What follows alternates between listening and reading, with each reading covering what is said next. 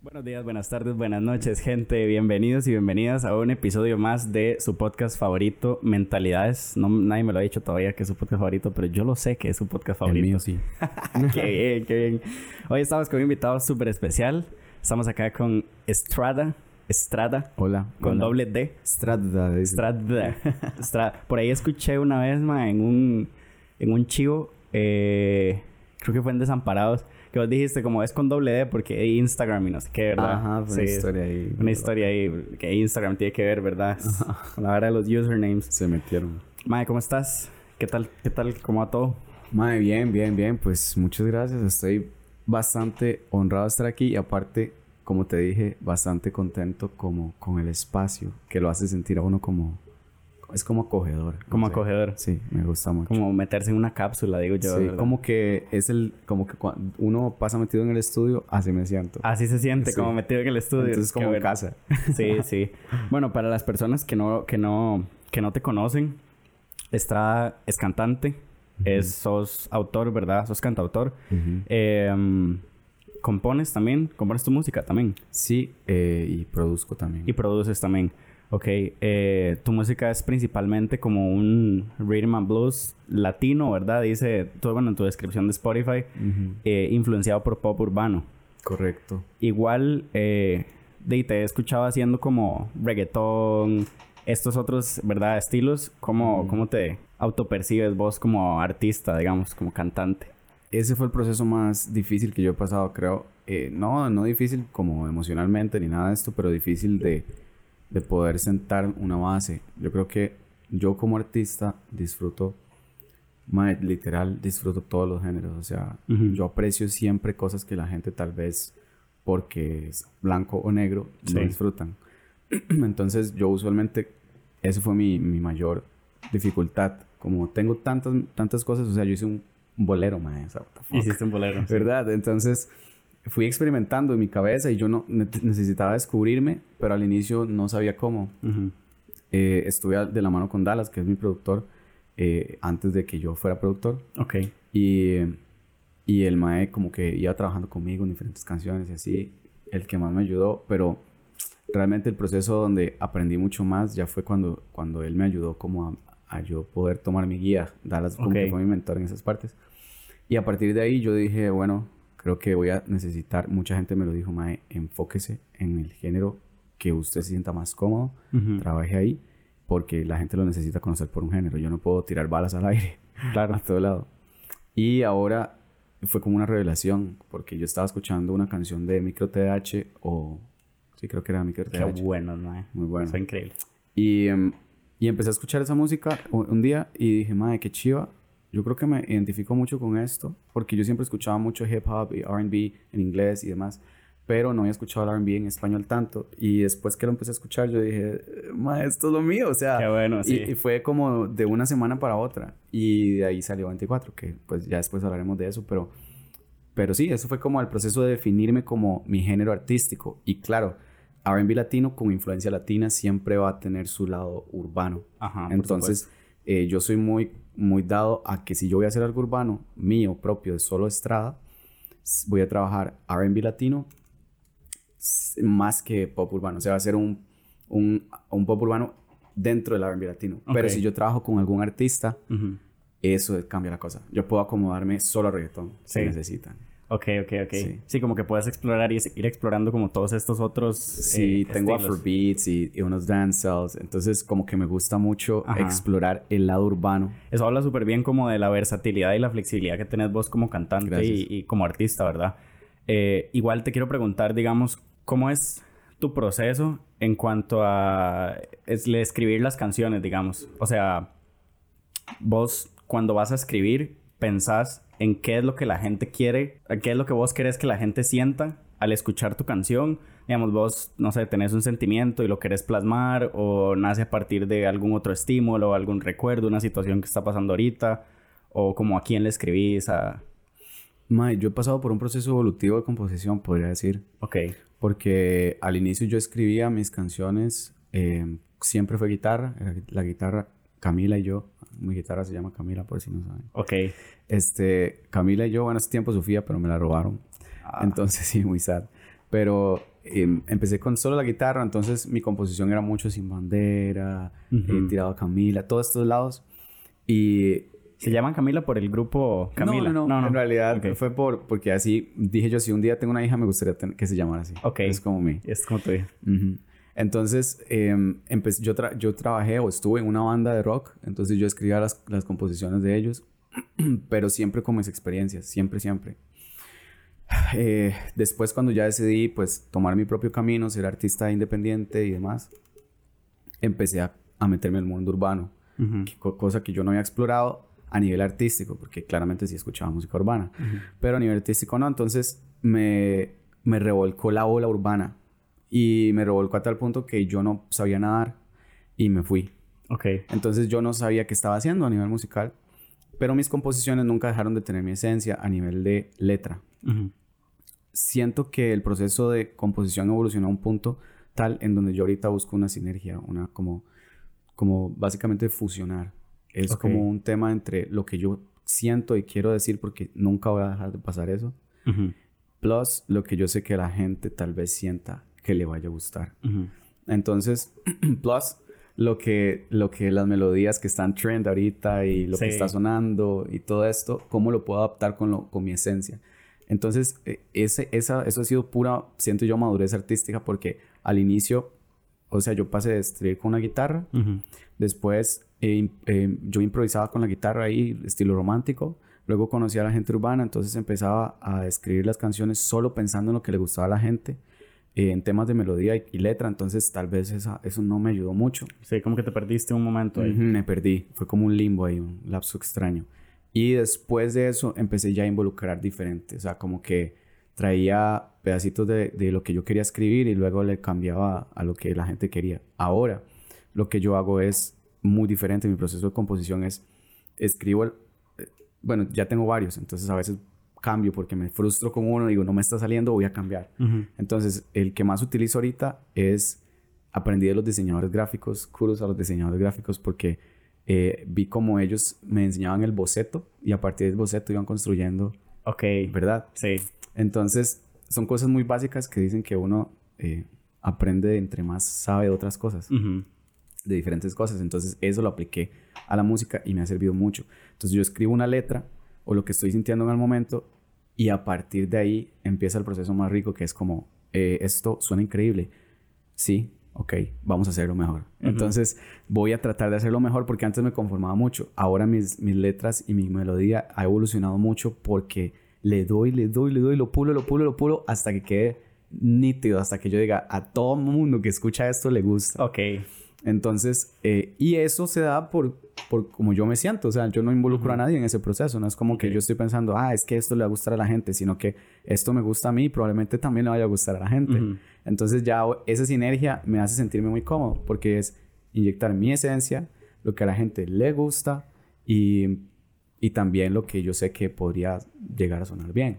Entonces, Lo sí. ves, ves tus canciones entonces como este, como más bien como un diseño de una pieza, digamos. Ujú. O sea, como este proceso de diseño donde vas ahí como iterando, eh, no sé, la letra y demás. ¿Te ha pasado, digamos, con las canciones que, que, que ya están al, digamos, ya están públicas, ya todo el mundo las ha escuchado, eh, que vos las escuchás y decís, madre, cambiaría esta palabra, le cambiaría esto otro, o sea, como que vos te gustaría... No sé, ¿te pasa que, que, que ya después de cierto tiempo las escuchás otra vez y vos decís como, madre, le hubiera cambiado esto? Y madre, Madre, sí, sí, fijo, fijo. Eh, siento que no me pasa tanto con el tema de la letra y la melodía porque yo ahora soy muy celoso con eso. Ok. Y la cuido mucho, como que si yo quiero decir eso, yo trato de siempre estar, como te digo, mejorándolo, entonces me conformo con un punto máximo, ya que el que yo Ujú. diga, ya aquí no puedo mejorarlo. ok, sí. Eh, bueno, obviamente no existe ese punto para mí, pero al punto que yo me sienta muy cómodo. Ujú. Entonces, eh, creo que Sí, bueno, me pasaba mucho, por ejemplo, con Sai Remix. Con Sai Remix. Ajá. que yo decía como, eh, no sé qué, ese vacío, ¿quién te lo ha llenado con tanto? Dile con quien sea que estés, que yo te quitaba el estrés. Y una vez en un chivo dije, dile con quien sea que estés, que Estrada te quitaba el estrés. Y yo dije, ¿por qué yo no dije eso? Sí, Entonces ahora cuando yo lo canto en vivo, cuando lo, lo he cantado muchas veces en vivo, la gente ya se sabe la otra parte, que es Sí. como, que Estrada... te- Entonces son como pequeñas palabras o cosas así. Pero lo que sí me pasa mucho, que me da mucho, porque, ah, man, hubiera hecho esto, hubiera hecho lo otro, es en la producción. Porque es un proceso, soy más nuevo en producción de lo que soy en el resto. Eh, y este, eso me hace, pues, escuchar después las canciones y decir, bueno, así sonó aquí, pero lo voy a mejorar esto. Eh, en la próxima. Ya sé que en, en la próxima puedo mejorar algo que en esta no hice así. Entonces, pues solo me pasa en producción, honestamente. Solo como en producción. Ujú, ok. Mae, hablando de. Hablando de Sai, ¿verdad? Que que es de mis canciones favoritas, Ok. como canciones nacionales favoritas. Wow. Así como. Wow, gracias. Ma, yo la escucho Qué honor. todos los días, digamos. Sai Remix de fijo. Porque, mae, tiene. O sea, ¿cómo. Vamos a ver, que no suene polémico, nada que ver. Eh, ¿Cómo es tu proceso para escoger con quién hacer un remix? ¿La gente te lo pide o vos, porque tenés muchísimos colegas y en Costa Rica hay demasiados artistas súper, súper talentosos y con muy buena voz? ¿Cómo vos escogiste, por ejemplo, en Sai, quiénes iban a, colaborar con vos ahí? Ma, yo creo que nosotros como... O con La Vuelta, por ejemplo, también. Con la vuelta igual. Ajá. Aplica lo mismo que te iba a decir. Perdón, el proceso creativo o artístico, Ujú.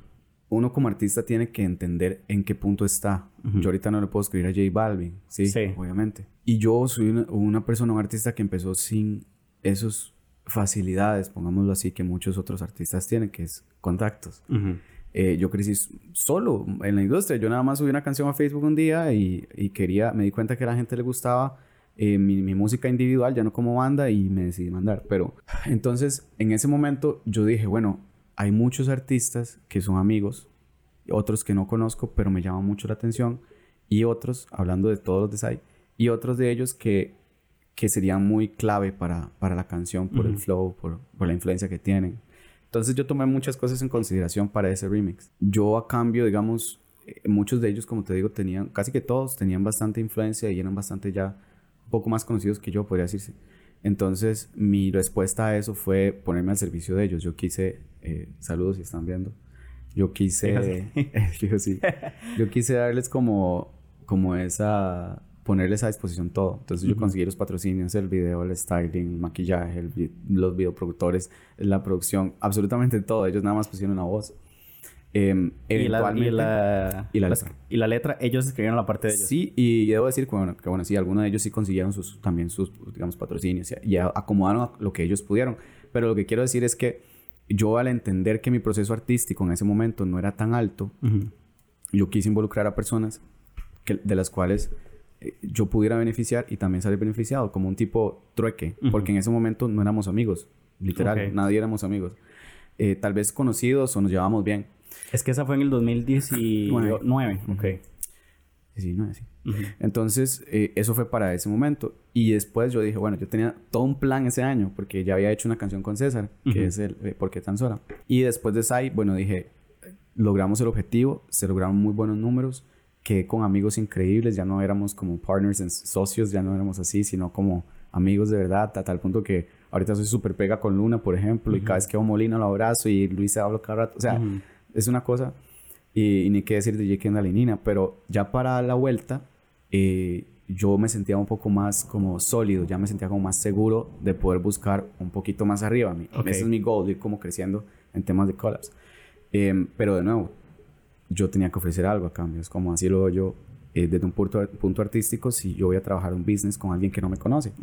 Entonces, de nuevo, yo le escribí a Jima y, y a Avi y les dije, bueno, quiero poner a su disposición, ta, ta, ta, ta, ta, y se dio. Entonces, mi conclusión con esto es básicamente que en el proceso artístico, y esto también para artistas que están empezando, tenemos que entender que nosotros no, no siempre deberíamos de buscar lo más grande cuando estamos empezando, Ujú. Porque puede ser que nos haga el tiro por la culata. Si usted tiene una canción solamente en Spotify y hace una canción con G. Mario o con Toledo o con quien devino a quien quiera, eventualmente su público no va a escuchar porque usted solo tiene una canción. Entonces, todo ese público va a ser contraproducente para usted porque no les va a gustar su contenido porque solo uno. Sí, deberías tener como un catálogo que ofrecerle a las personas que vayan a, a visitar tus plataformas. Y eso fue parte del planeamiento. Entonces, eh, así fue como, como lo hice, eh, así fue como lo tomé. Y ya eventualmente ahora hago las colaboraciones con mis amigos de otra manera. Estos días o estos meses sí me han escrito mucho, mucho para hacer remix. Y ahí es la parte difícil. Hace poquito estabas grabando con, con Luna y con, y con Cabo, ¿verdad? Luna, Cabo Deikel, Víctor Medina y... Eh, qué bomba. Y creo que sí, nosotros. ¿Y vos? Qué bomba, madre. Madre, sí. Esa... Bueno, si quieres te cuento un poquito porque fue muy loco, la verdad. Ok, ok. Yo estaba en un live, pero nunca me pasa con estas canciones, madre. Yo siento que Víctor Medina merece mucho respeto como artista porque lleva poco tiempo en la escena musical y tiene canciones increíbles. O sea, es una composición, una forma de, no sé, muy bueno. Yo escuché la canción de Quédate y dije, mae, me encanta. Entonces yo agarré esa canción, la repliqué en mi guitarra, la grabé con mi voz para escucharla yo. O sea, yo nunca había hecho eso, nunca, ni con otros artistas de afuera. Entonces eh, lo llamé, le hicimos un live. Ahí yo estaba haciendo un live, lo invité al live y subí eso. Fue como, eh, lo, lo, enseñé y toda la gente, ¡Mae, qué crack Estrada! No sé qué, qué bueno. Y yo, ¡Mae, suave, suave! La gente no está entendiendo. Esta canción es de Víctor, gente, no sé qué. Sí. ¡Mae, collab remix! Ah". todo el mundo la Sí, sí, sí. Entonces se apuntaron. Víctor me llamó y que Raida que, que también. Entonces yo, obviamente, o sea, son muy buenas y la canción es muy buena. Entonces le dije que sí. Entonces pasó como una semana y me dice, madre, de ahí que él se metió, no importa. Y yo, obvio, o sea, al contrario, mejor. Mejor, sí. Y este, yo se la enseñé a Luna. Y cuando se la estaba enseñando a Luna, yo, madre, me dice, madre, yo quiero estar en esa canción. Y yo, yo, obvio. Entonces llamé a Raida. Raida me dice que, me dice, madre, bueno, yo digo que no hay problema, solo que hay un pequeño problema. Y yo, que, que ya le dije a Cabo. y yo, cinco mejor, o sea, hagámoslo. Qué bueno, sí. Y eventualmente se metió César, que es Mora. O sea, mae, fue una superproducción que salió de la nada, honestamente, de la nada, y, y, la vibra fluyó, y ha fluido, porque todavía estamos en conversaciones, que no están escribiendo ahí, porque ahorita mandan la canción oficial ya. Qué bien, man. Y, no sé, fue muy emocionante, la verdad, el proceso. Qué tuanis, qué, qué tuanis, qué tuanis.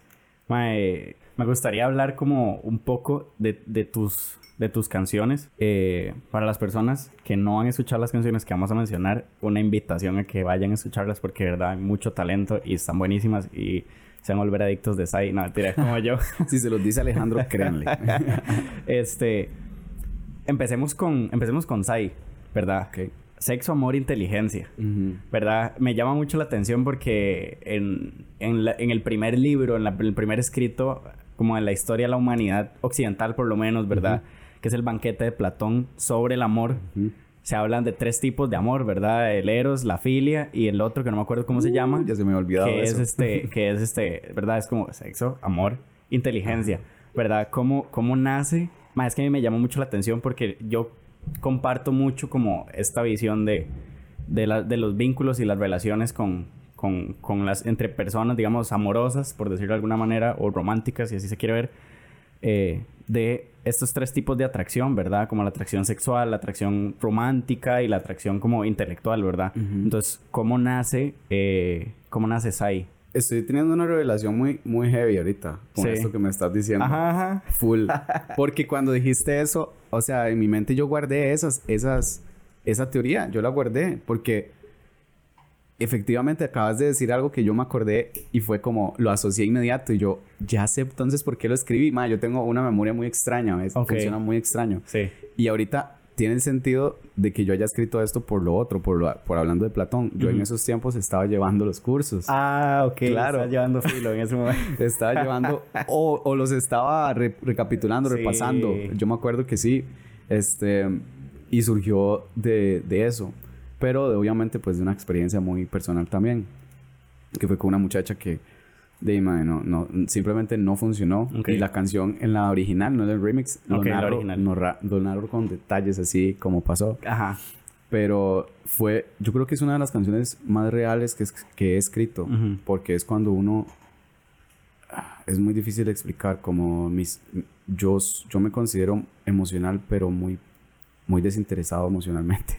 No sé cómo explicarlo. Pero eso no quería aceptar que me estaba pegando, no quería aceptar que me estaba doliendo. Sí, como que vos, como que tenés una capacidad de amar bastante grande, pero no con un apego emocional. Emocional fuerte, sí. Sí. Sí, wow. Exactamente, gracias, Alex. Es, exactamente como me siento, ¿no? Sí, sí. Pero eh, eso fue. Entonces, e, ese día yo andaba con Chal cantando. Ok. Y para un wedding ahí de unos gringuitos. Y saludos si los gringuitos están viendo. Saludos a los gringuitos. Mae, y, y llegué a mi casa yo, yo ya había enviado un amigo ahí a que se averiguara una fiesta que iba a haber. Y yo le dije, mae, avíseme si papá, papá, papá. Y él me escribió a las 12 muy borracho. mae, qué risa, sí, aquí está con no sé quién y no sé cuánto. Él en su broma porque él estaba en la fiesta y yo venía llegando de, de, la, de, Conchal de cantar. Mae, se me, se me derrumbó el mundo. O sea, yo estaba trabajando porque estaba en mi trabajo cantando y y no pude ir al evento, pero el evento se prestó para otras cosas que al final me dijeron que no, eh, no sé, un, enredo. Sí. Pero yo me sentí muy mal ese día. Entonces dije, bueno, este es el momento donde voy a dejar ir. Que ella estaba ahí con otro man en, en la fiesta y que todo. estaba Matisse. Ok, ok. Y yo dejé ir ese día y escribí esa canción por eso. Entonces fue como muy... ¿Lo escribiste después de esa llamada? Después de esa llamada. Fue como a las 3 de la mañana que escribí esa canción. Y, Sí, ¿Y, salió así, la vomitaste o fue como que la fuiste construyendo? O sea, salió... Mis canciones más fuertes o más... Así que le gustan más a la gente son las que escupo. Ok. Que son Mística, eh, esa, Sai y 24. Y 24. Ok. Sí, mae. Fue muy fuerte. Qué cool, qué cool, qué cool. Ah, bueno, y sexo, amor, inteligencia. Ajá, exacto. Sí, viene, viene de esa, ese sentimiento que yo tenía en ese momento de que, madre, yo lo di todo por usted. Y yo siento que usted me quedó viendo con alguno de esos, de esas tres. De esas tres. Entonces, hasta que yo le decía a la gente, yo me acuerdo que yo hacía dinámicas y le decía a la gente, ustedes tienen su SAI. Si ustedes, ustedes no pueden tener menos que SAI en su vida.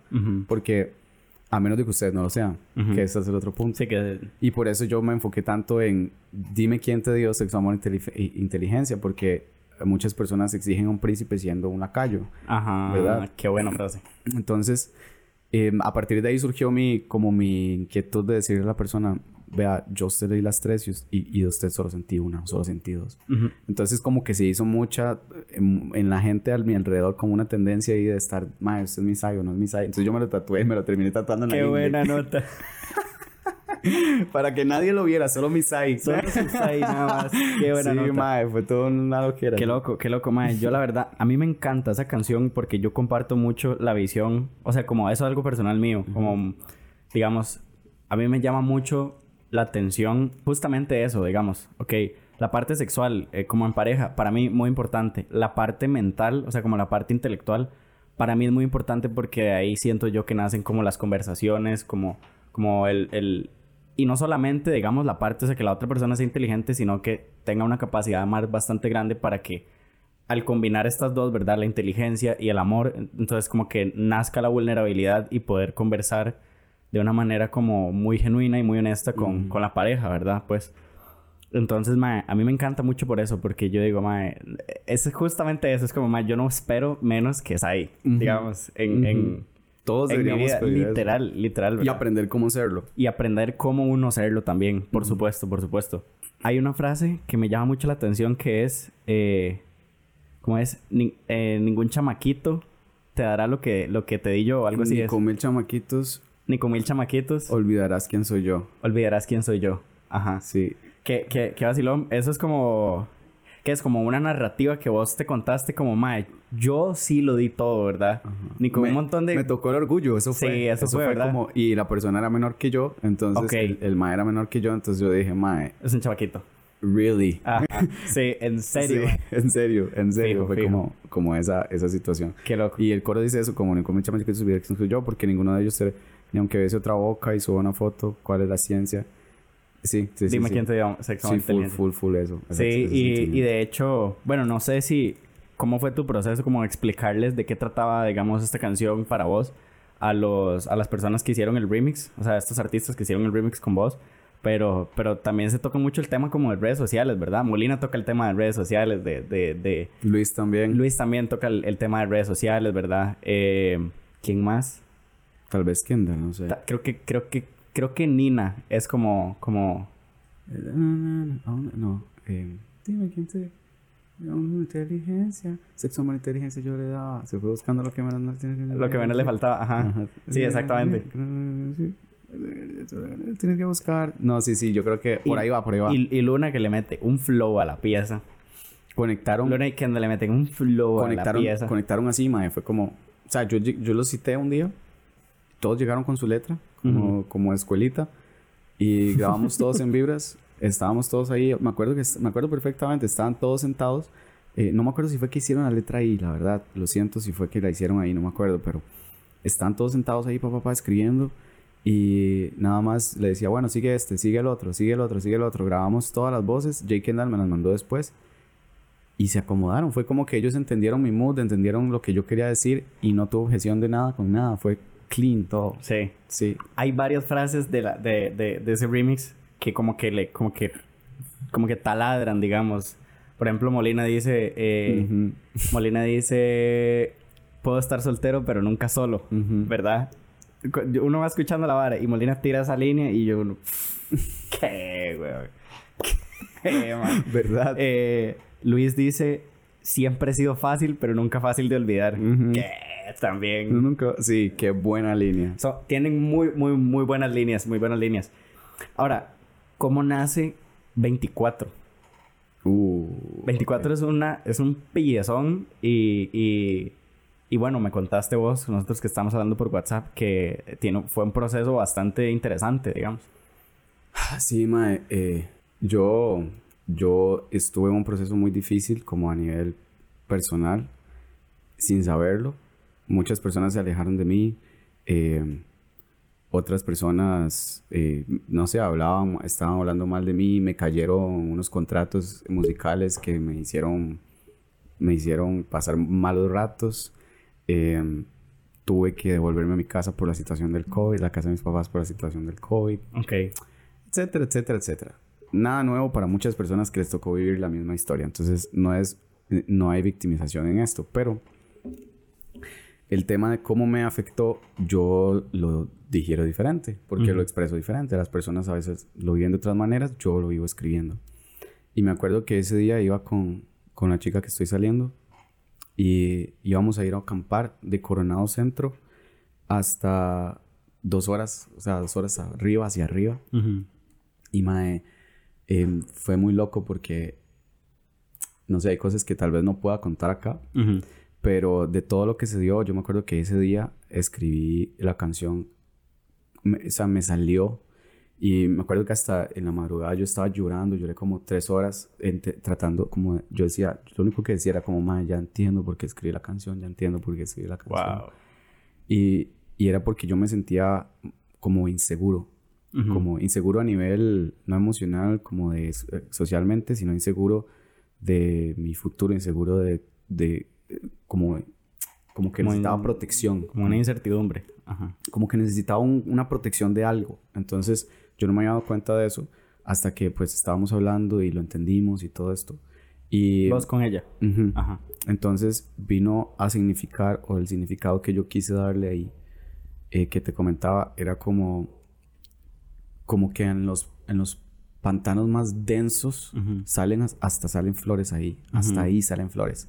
Entonces, esa era mi vida en ese momento. Era como un, pantano completamente en donde yo, yo, soy, yo siempre me he caracterizado, a nivel personal, me considero una persona muy positiva. Así, es como mi caracterización más fuerte. Yo diría, em, las personas conocen mis lados, no conocen mis lados oscuros la mayoría de las veces porque yo mismo los reprimo. Entonces me he dado cuenta de muchas cosas a lo largo de estos años, dos años específicamente.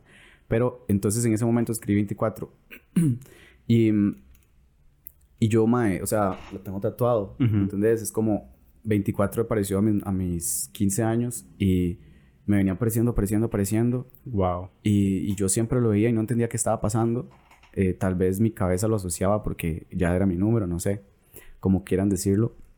Pero a mis 24 años empezó mi carrera artística, entonces ya eso dejó de ser un poco... ¿Y esa la escribiste a los 24? No, a los 26. 26, ok. Y tengo uno, 27.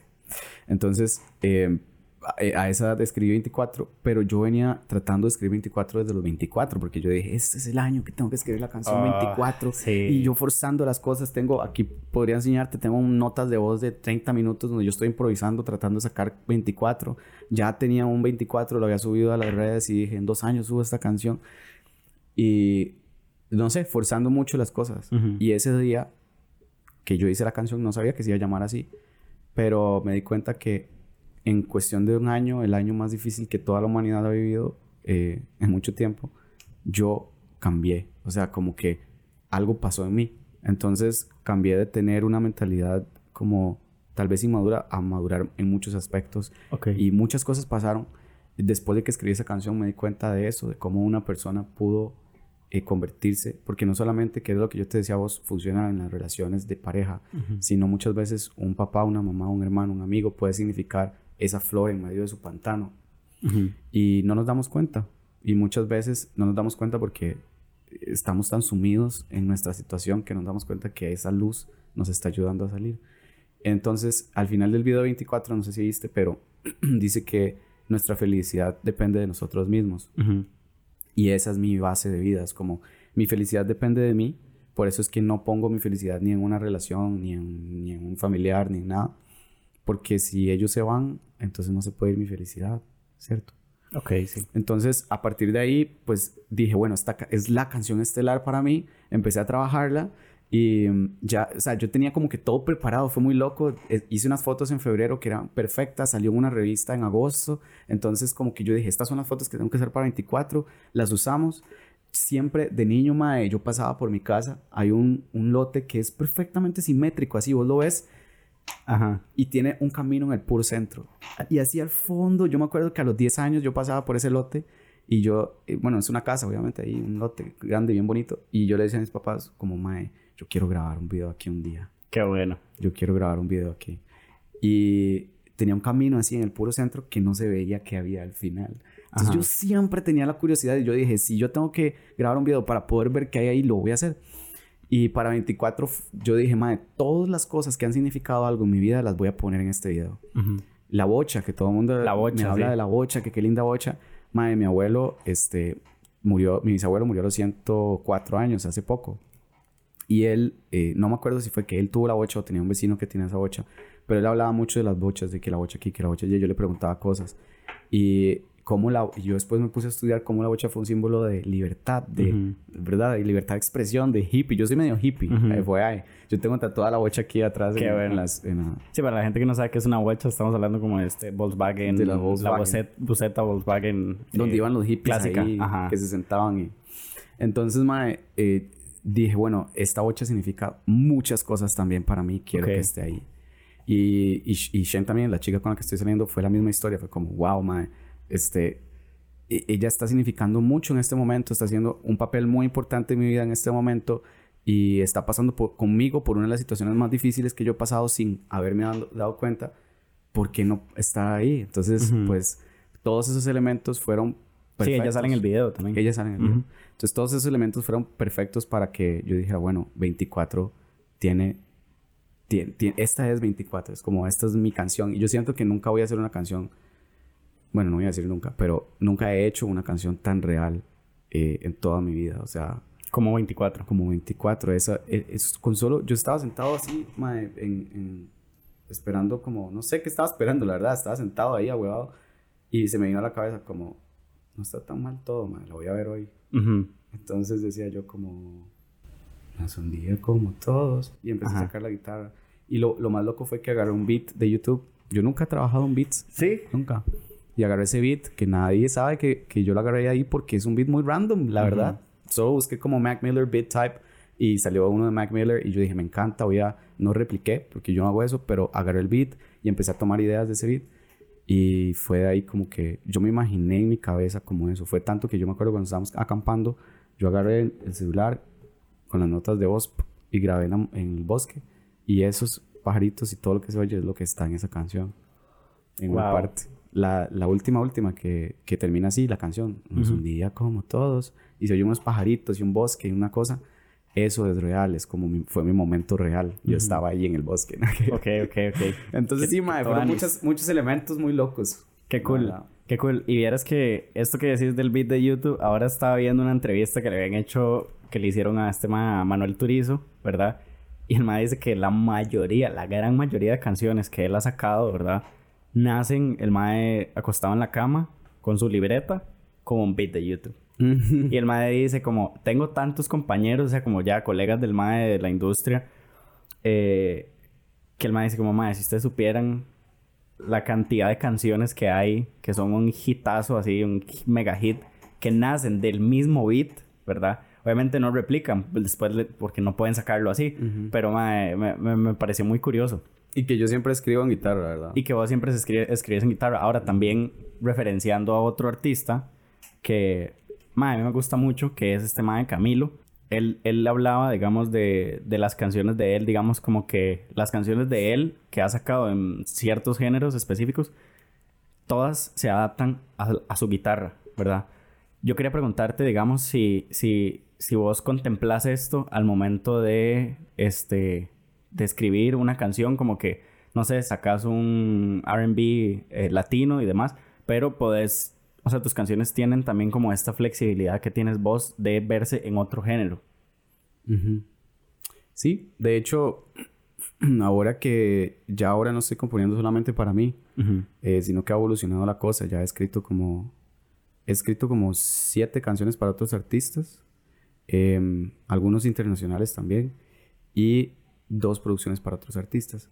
Entonces, el proceso sí es muy diferente como, no sé, lo veo como muy, muy diferente la hora con los otros artistas también. Ok, ok, ok, qué tonis. Sí, mae, ha sido un proceso muy loco, la verdad. Y una pregunta, digamos, un poco más personal. Eh, ¿Vos sos religioso? ¿En qué crees? ¿Cómo, cómo... Interesante, interesante. ¿Cómo, cómo, cómo, cómo es eso? ¿Qué, ¿De dónde te, de dónde me alimento enérgicamente. sí, como espiritualmente, digamos, este, como en qué te, qué te, qué te motiva. Hay un contexto muy grande, Mae. Eh, mis papás son pastores, empezando por ahí. Em, yo crecí en una iglesia cristiana, evangélica, de, desde mis menos un año, literal. Em, y eventualmente he ido creciendo em, personalmente y de la mano ha ido creciendo mi relación espiritual con lo que yo creo. Lo que yo creo es, muy amplio, es muy complejo. Eh, me he visto influenciado por muchas cosas. Eh, viví cinco años con un taiwanés. Wow. Eh, eso me, me, hizo pensar muchas cosas acerca de muchas cosas también. entonces, yo no dejo de creer que existe Dios. Yo no dejo de, de, creer que existen profetas que han representado a Dios. Eh, incluyendo a Jesús. Em, y respeto mucho las religiones y respeto mucho a las personas que creen en lo que ellos creen, porque esta conversación me ha hecho llegar a tener debates en donde la persona, muchas personas tal vez tratan de convencerme de lo que ellos creen y eso lo respeto también porque eso me hace pensar que ellos creen mucho en lo que creen, Ajá, exacto. Eso me encanta. Yo soy muy abierto, ahora yo soy muy abierto. Entonces, si vos me decís, Mae, bueno, yo sí algo que creo y es que hay energías, ¿verdad? Entonces, eh, se ha dado mucho, está como muy trendy ahorita, como manifieste y que piensen esto y se va a dar. sí. Y es algo que yo lo he vivido de una manera similar. Pero la ley de la atracción, la famosa ley de la atracción. La famosa ley de la atracción. Yo lo he vivido así, pero de una manera como un poco diferente. Em, yo pensaba, por como uno le enseñan, em, y espero que las personas que estén viendo esto no se ofendan, pero que la meditación era Satanás, así lo veo yo. Ok. Porque eso es lo que me enseñaron. Y yo la meditación la veía como, tengo que llegar a poner la mente en blanco y qué va a pasar, ¿verdad? Sí. Y un día yo estaba muy estresado y no sabía cómo canalizar eso. Y estaba, yo escribo, entonces también igual que vos me contaste que escribes. Ajá. Y estaba escribiendo, mae, y como que pa, pa, pa, y no podía canalizar todo eso. Y nada más, nadie me enseñó a hacer nada de esto. Te estoy hablando que yo nada más literalmente dije, estrés, voy a respirar. Eso fue lo que hice. Entonces empecé como que me senté en mi silla, empecé a respirar, me fui a ride 10, 20, 30 minutos, 40 minutos y cuando abrí los ojos estaba en un trance tan rico que, yo, que yo dije, madre, ¿qué es esto? Entonces me puse a averiguar y he llegado a mis propias creencias por mis propias experiencias. Así ha sido mi vida. Entonces ahorita yo puedo decir que, que yo le pido a Dios cosas y yo le digo, madre, he pasado, y sí, le digo, mae, perdón, pero le digo, mae, he pasado por cosas eh, difíciles, ayúdame con esto, o mae, gracias, miras qué rico, o sea, me sale demasiado rico esta comida, gracias, en serio, Dios.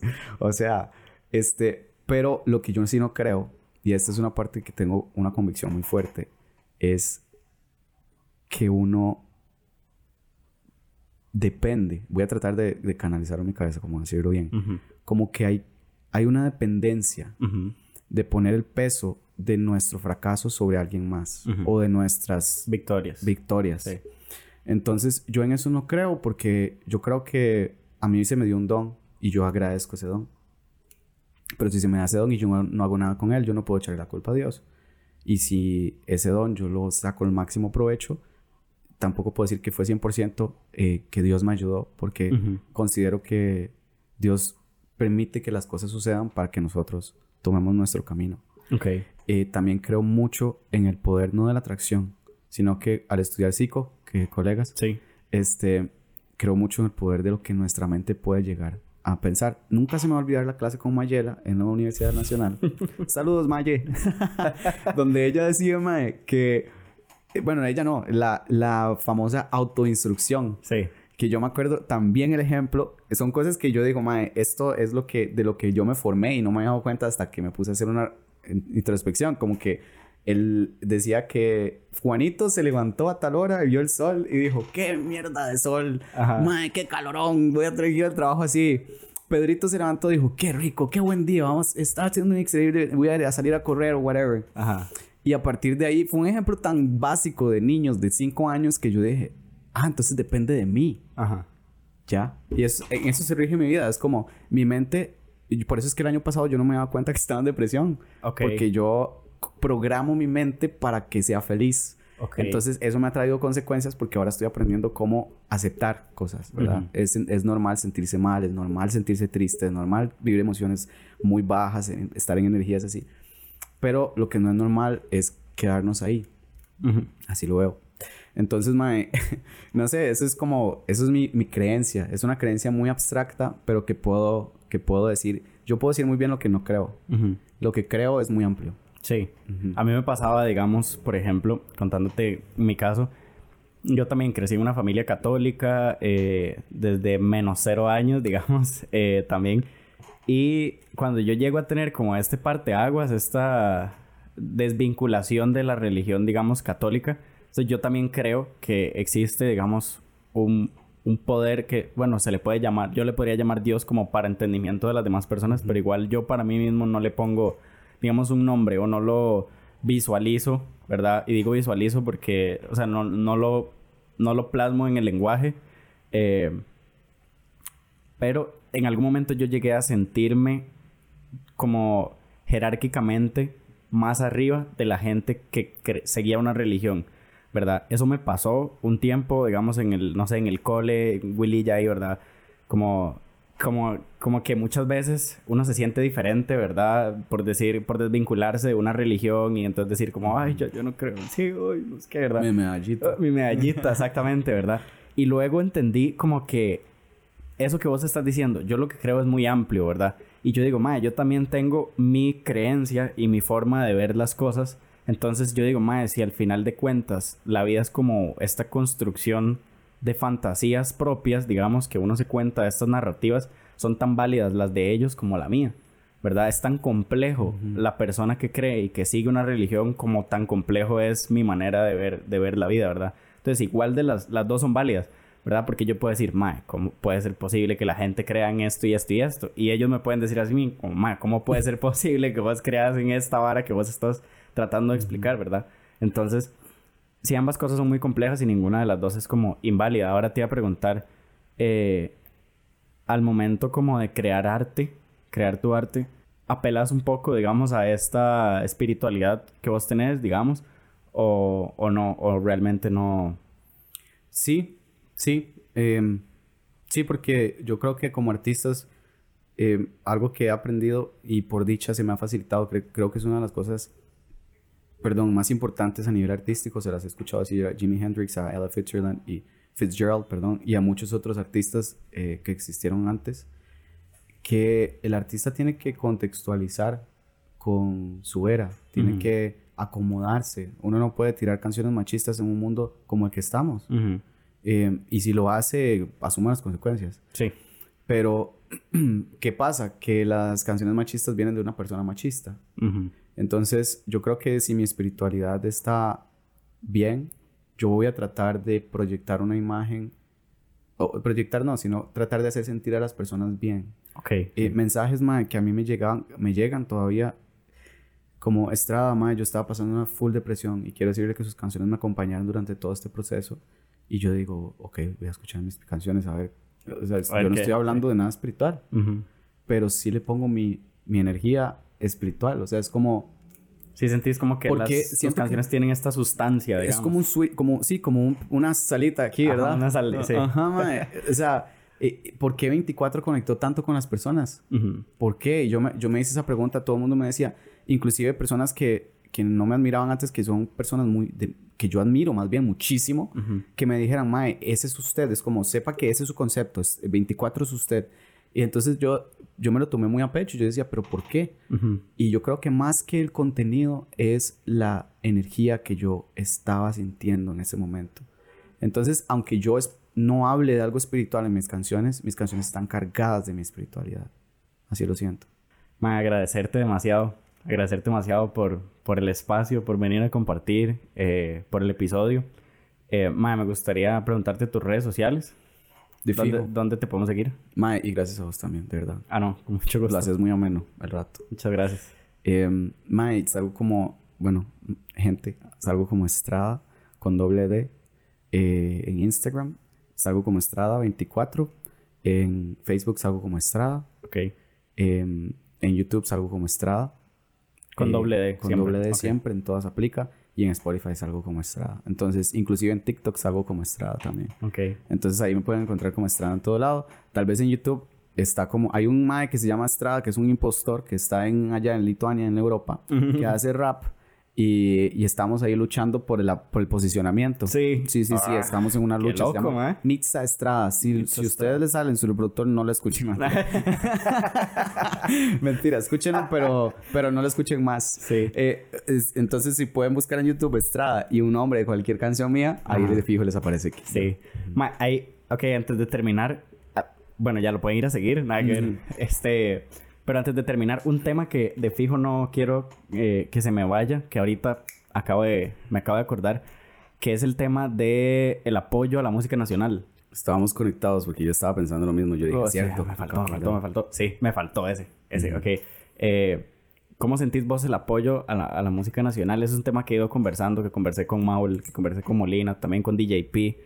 DJP se rajó ahí con una vara. Yo, "Mae, ¿cuál es? Como, yo le dije como, "Mae, ¿a qué quieres llegar? Y el Mae, me dijo le voy a esta decir frase. una cosa. Ah, no, sí, sí. No, no, él, él estaba en su mood, ¿verdad? Qué él estaba bueno, en mae. su mood. Y, yo- mae, y el mae se rajó con una frase, ya para cuando la gente esté escuchando este episodio, ya haber salido el de JP, entonces lo puedo referenciar. Ok, ok. El mae dijo, yo quiero desvirgar a Costa Rica en la música. y yo, Qué "Guau". duro, Pim. Qué duro, Pim. Saludos para Pim, mae. Cómo la revienta siempre. De fijo, lo y yo, "Mae, ¿cómo desvirgar a Costa Rica en la música? Y me dice, mae, es que todavía no hay un hitazo a nivel mundial que nazca de este país, ¿verdad? Entonces yo, me dice, y Costa Rica necesita ese rompimiento de, de música, ¿verdad? Mae. ¿Vos, vos cómo lo sientes, el, el- el apoyo a la música nacional? Yo lo que veo es que te voy a poner un ejemplo y con eso creo que explico todo. Co- si yo voy, si hay una persona que me admira mucho y sigue, me sigue siempre y me escribe siempre y sube música y comparte todo el tiempo y es la primera persona que está ahí. Entonces me sigue un día, yo voy a la radio, estamos en este podcast y yo digo, Mae, es que uno de los problemas más grandes es que la gente no apoya.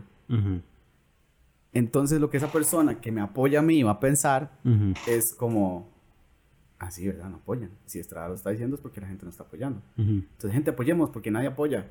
Pero, mae, si hay alguien apoyando, entonces la gente sí apoya. Es como, por mí, Sí. si hay una persona apoyando, entonces la gente sí apoya. Sí, apoyo, ok. Ahora, lo que, lo que creo que es importante es inyectar en, las, en la mente de las personas que el apoyo sí existe. Porque yo tengo un total de aproximadamente 400 a 500 mil reproducciones en total en mis redes. Eso quiere decir que hay gente escuchando mi música y que sí apoyan. Entonces, ¿por qué yo voy a decir que la gente no apoya? Claro. Ahora, que no apoya como nosotros quisiéramos es diferente. Sí. Pero ¿por qué de nuevo enfocarnos en el no, en el en lo negativo, en el problema es, el problema es, el problema es? Porque nadie propone una solución. Entonces, yo creo firmemente, y esto es mi pensamiento de vida, que la gente, número uno, sí está apoyando. Y número dos, cada vez más gente está apoyando porque cada vez está haciendo cosas más buenas. Ajá. Entonces yo veo, ayer estaba con, con Jean-Pierre en la Fame, saludos en la Fame, no sé si has escuchado. La Fame. Ujú. Y Mae estaba hablando de que, o sea, que qué tan, qué tan pichudo está haciendo la música ahorita. Vimos la música, la canción de Alexa, el plan. Vimos Gotas de sudor de Nina y Pedazo Mariano. de canción, mae. Vimos. de eh, mis favoritas también. Verdad, Está increíble. en mi top 3, digamos. Vimos Las Olas, que fue la que hicimos Alexa y yo. Ajá. Eh, esta Aire 15 que sacamos Luna y yo. Entonces, eh, viendo música así de todos los colegas y nosotros decíamos, maestros, esto que le envidia afuera. O sea, Ujú. está bien que no hemos pegado ese hit mundial que todos estamos buscando, pero es porque la industria apenas se estaba formando. Sí. Entonces, eh, pues claramente no podemos tener eh, pegar un hit hasta que haya una base in- de industria en donde hayan 15 productores todos con una calidad de afuera que todos puedan producir igual. Ujú. Ahorita ya se está dando, o sea, Sí. yo ya me siento cómodo. Antes, honestamente, me sentía cómodo de ir a donde Dallas, que es mi productor, porque él me conoce y etcétera, y no sentía como así. Pero yo escucho ahora productores que yo digo, mae, ¿este mae de dónde salió? ¿Y por qué hace música tan buena? Sí. Y de repente alguien lo agarra y, y, ti- y hace una videoproducción brutalísima. Entonces yo digo, sí, pero entonces, ¿dónde es, ¿dónde es que dicen que Costa Rica la música es mala? ¿Por qué dicen eso? Yo después de ese Reels que hice, Sí, sí, que se te viralizó, ¿verdad? Donde vos decís como... como creo que eso fue toda la como, como que, conciencia. la, que la música nacional nadie la apoya. Apóyala usted entonces. Apóyela usted. Apóyala usted. entonces. Apóyela usted. Sí. Es que eh, creo que eso es, en ese se resume mi mensaje. Es, Sí. es como, mae, si usted está apoyando, ¿por qué dice que no apoyan? Si, eh, es como muy irónico decir para mí que no apoyan si yo, si yo sí estoy apoyando. Quisiera decirlo como de una manera que la gente diga, sí, ¿verdad? Que, lo, que ilógico. Y Pero yo siento que, que también, digamos, uno como, como creativo, creativa, cuando salió, digamos, esta vara que se hizo súper viral, que fue esta estadística, ¿verdad? Que cuánto apoyaban los países su propia música nacional, donde Brasil estaba como que en un porcentaje de 98% de apoyo, como que es un país que en serio apoya mucho su música, ta- también por el idioma y demás, ¿verdad? Y, y Costa Rica estaba como en 0%, mae. Ujú. ¿verdad? Como que uno dice, uh, mae, yo lo- a mí me dolió, digamos. Y yo, sinceramente, antes de este año, antes del 2021, escuchaba poca música nacional. Por allá escuchaba Toledo, allá siempre he sido muy fan de Yaco, Mm. eh, escuchaba Prance y demás, pero no conocía, digamos, como todo el espectro de estilos de artistas que hay. Entonces, dime, ahora puedo decirte que escucho, me encanta la música de Cabo, me encanta tu música, me Gracias. encanta la música de Molina, me encanta mucho G Mario, mae. o sea, hay, hay como un... Estoy pensando en ti, Sí. bebé, otra vez. Uf. Buenísimo, mae, sí, totalmente. Entonces, como que, y yo digo, mae, sinceramente, ahora trato de escuchar más la música de mi gente, la música nacional, que incluso un J Balvin, un Bad Bunny, un... Eso obviamente uno lo va a escuchar, por, por ejemplo, digamos, si uno va a un bar y demás, ¿verdad? Eh, porque es, de- es lo mainstream. Ujú. Pero, mae, yo trato, en serio, hasta cuando estoy aquí editando y cosas, mae, poner la playlist. Eh, Franz tiene una playlist, vos tenés una playlist de música nacional. Y entonces yo la estoy constantemente reproduciendo porque yo sé que todo eso le da no solamente alcance a las canciones, sino que también tiene un retorno económico a ustedes y todo. Entonces yo digo, como, mae, yo que tengo mi propio proyecto, digamos, mi podcast, si yo no apoyo lo que hay acá, ¿cómo yo voy a esperar que la gente apoye mis propios proyectos, verdad? Claro. Entonces, también yo conversaba con Maúl, digamos, la vara de, por ejemplo, el comentario de, y ma, esto lo hicieron aquí en Costa Rica. Y Maúl me decía, ma, antes a mí me hervía la sangre cuando yo escuchaba esta vara, ¿verdad? Pero ahora yo entiendo que hay una buena intención detrás. Y ahora yo puedo decir, sí, esto lo hicimos aquí en Costa Rica, ¿verdad? Con todo el orgullo del Con mundo. todo el orgullo del mundo, ¿verdad? Ma, me gustaría preguntarte como para finalizar cinco canciones favoritas nacionales.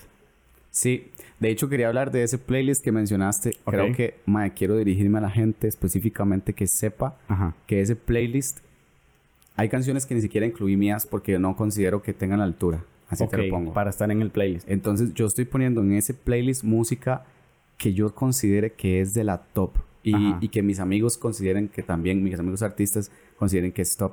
Me acuerdo que yo la subí a lo, eh, tenía tres seguidores y empecé a promocionar, promocionar. La gente después de ese Reels que la gente empezó a decir, ma, es que la música de Costa Rica es una mierda, porque por eso es que nadie la apoya, no sé qué. Y yo personalmente les dije, escríbame, escríbame, mándenme un DM y yo les, les mando música buena, qué género les gusta. Y me tomé el tiempo así de todos esos haters que... Y ya todos esos haters cambiaron mucho la mentalidad. Cambiaron mucho la mentalidad. Entonces muchos empezaron a compartir el, el, eh, todo esto, el Reels. Entonces dije yo, hagamos un playlist. Y ese playlist pasó de 3 a 140, ya va por 140 la, eh, eh, seguidores. Que yo sé que la, la, gente a mí me está dando 200 reproducciones al mes ese playlist. Entonces, eh, siento que, que, que, ese playlist específicamente quiero que sea más que un playlist. Uh -huh. Se llama New Moves. Uh -huh. Y creo que eso es lo que quiero que represente, como un movimiento, es, es como movida, pero como un movimiento grande, uh -huh. que, ya, que ya Costa Rica sepas como, ma, el playlist de New Moves, ahí es donde se, está la música de todos los géneros buena. Ajá. Porque yo sé que respeto mucho a Prance. Prance ha hecho un trabajo increíble con los playlists y todo uh -huh. lo que ha hecho. Y también sé que hay muchas otras personas que tienen playlists muy buenos. Pero quiero que, como crear este movimiento a, a partir del playlist. Es como, uh -huh. quiero que ese sea como un root. Y top 5 canciones actualmente. Vamos a ver. Quiero primero preguntar, digamos, si vos, y esta, esta se la he preguntado, esta pregunta se la he hecho, digamos, se la hice a Molina, se la hice a, a, a Maule, se la hice a Pi. Eh, y se la hice a Julián Garita también.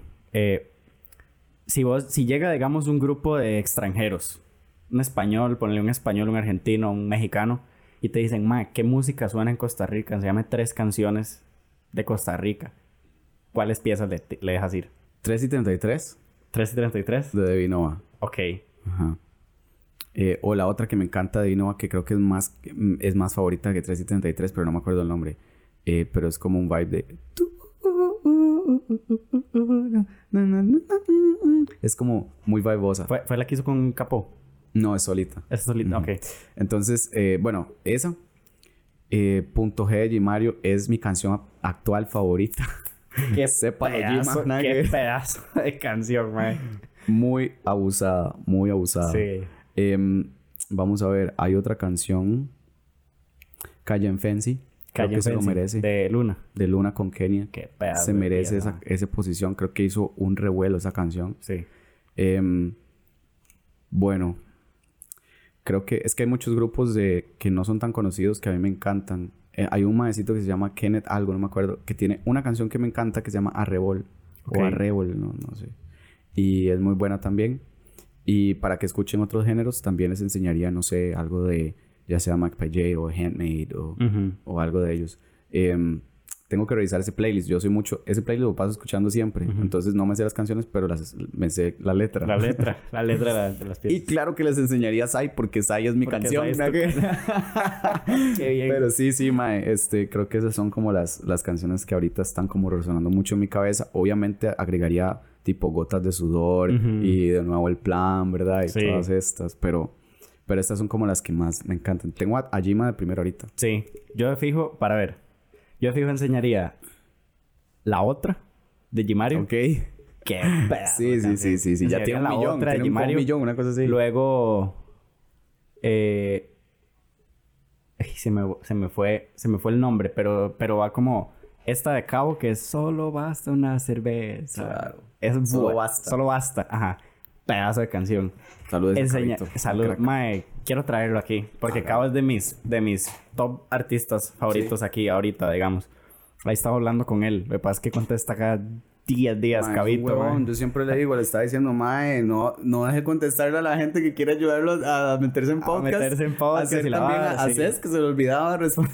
Sí, yo, el mamá me escribe, mamá de fijo, no", que es como el vive largo, ¿verdad? Pero hey, saludos, saludos a, saludos a Cabo. Este, espero cuando salga ya este podcast ya, ya tenga grabado el del MAE, ¿verdad? Ojalá que sí. Eh, esa escogería.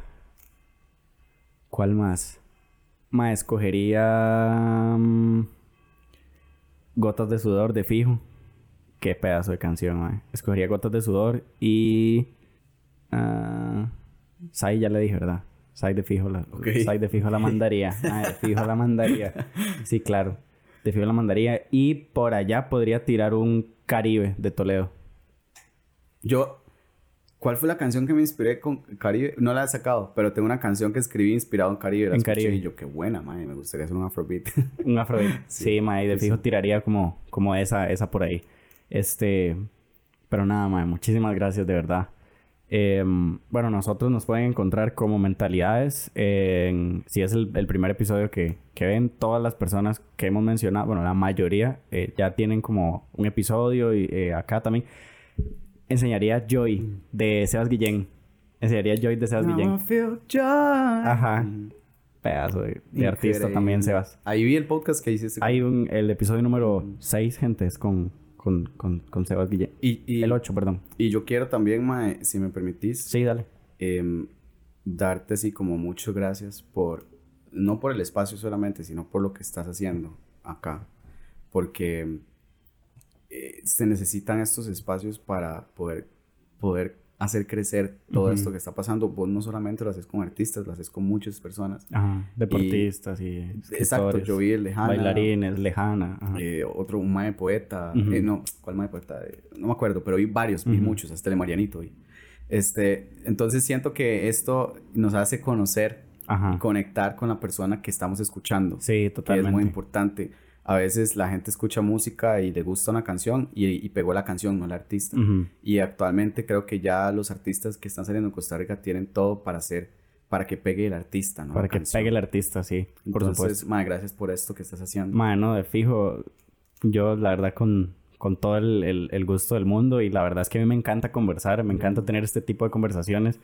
Y de una vara que, que a mí me gusta mucho es justamente eso. Por ejemplo, yo te digo que a mí me gusta este tema de Camilo, me gusta como, como artista. Después de que vi una entrevista de él, donde vi cómo el mae se expresa, cómo el mae habla, como la idea detrás de sus canciones y demás. Entonces, creo que conocer al artista más de fondo me hace a mí, a mí en lo personal, disfrutar más su arte, digamos, y entender un poco más de qué es lo que tratan las canciones. Por ejemplo, la gente que escuche este podcast o que haya llegado hasta acá y luego vaya y ya, digamos, y ya haya escuchado 24 y ya haya escuchado ahí, donde tocamos por encima, digamos, como el proceso que hay detrás de estas canciones, que las vayan a escuchar otra vez, incluso yo las voy a ir a escuchar otra vez, digamos, y ya las voy a ver hasta como con una ot- otra perspectiva, porque ya conocí mucho de qué hay detrás, ¿verdad? Que también es súper importante. Entonces, mano, nada, yo la verdad con todo el gusto del mundo hago esto y, y, y también es como una cuestión muy de como de visibilizar, no solamente porque aquí en el podcast hemos tocado muchas problemáticas y muchas cosas sociales, sino también como de, dima, apoyar, ¿verdad? Yo, esto fue una hora que estaba en la casa de mis papás y yo dije, madre, qué tuanis sería como tener, hacer una tirada de, de episodios como con artistas, ¿verdad? Entonces, de nada, y yo hice el- el- la vara en Instagram, como que, ¿quiénes me recomiendan? Y la gente empezó a tirar. Sí. A mí me impresionó porque yo dije como, Wow. me pusieron nombres que yo no conocía ni siquiera, digamos, como raperos y así. Y entonces yo me metí a Instagram y yo veía la calidad del trabajo de muchísimos de estos artistas. Y yo dije, mae, wow. O sea, e- es increíble. O sea, a, a Cabo lo conocí porque me lo, porque me lo pusieron ahí. Y yo fui a escuchar la música de Cabo pa, y conecté de una Qué vez. De una vez conecté. Qué loco. Y entonces esa vara que di cuando yo voy a la casa de mis papás a, a, Turrialba y la vara de, de y se dura como dos horas, yo pongo la, Mm. la playlist. Y a veces hay canciones tan buenas como Sai, como esta solo basta, que cuando termina la canción la devuelvo otra vez para escucharla. Y termina la canción ¿En y la- serio? ma, casi que las estoy quemando ya, digamos, Ah, literal. qué buena nota saber Literal, eso. las ¿no? estoy quemando, ahí ya veo las reproducciones entonces que son las tuyas. Ya Eh, vi. la vara subiendo y yo, man, un día estos me puse a pensar y yo, mae, si Sai tiene 200 reproducciones en una semana, probablemente fui yo, mae. Qué bueno, ahí le voy a tirar en la, bola a los muchachos también Sí, para de que fijo, mae. Bueno, yo le dije a Molina que estuvo por acá y yo, mae, Molina, te la rifaste con esa parte de Sai. Hablaron de Sai. Hablamos Uy, de Sai un quiero ver esa poquito, entrevista, de fijo. Sí, mae, el de Molina estuvo muy tuanis. Hablamos como del reggaetón y horas así. Mm, pero yo lo sí. quiero mucho, Molina es un crack, man. Qué tuanis. Eh, pero bueno, muchísimas gracias a las personas que llegaron hasta acá. Les mandamos un fuerte abrazo y nos vemos en el próximo. Nos escuchamos en el próximo episodio. Los veo. Nada que ver. Chao. Gracias, gente.